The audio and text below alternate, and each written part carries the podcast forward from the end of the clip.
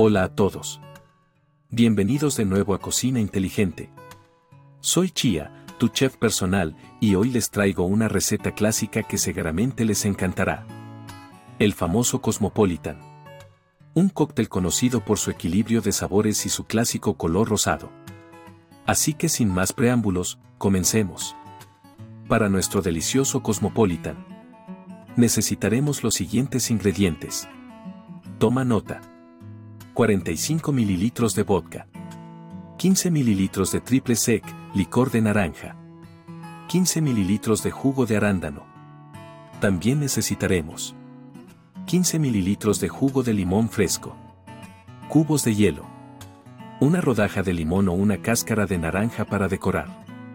Y por último, cáscara de naranja, opcional. Una vez que tengamos los ingredientes, Comencemos por enfriar nuestro vaso. Puedes ponerlo en el congelador durante unos minutos o llenarlo con hielo mientras preparas la mezcla. En una coctelera, agregamos cubitos de hielo. Luego, agregamos 45 mililitros de vodka. Asegúrate de usar un vodka de buena calidad.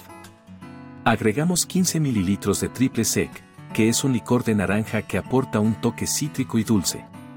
Continuamos con 15 mililitros de jugo de arándano.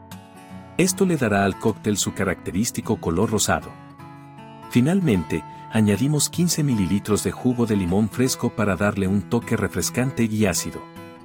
Cerramos la coctelera y agitamos vigorosamente durante unos 10 o 15 segundos.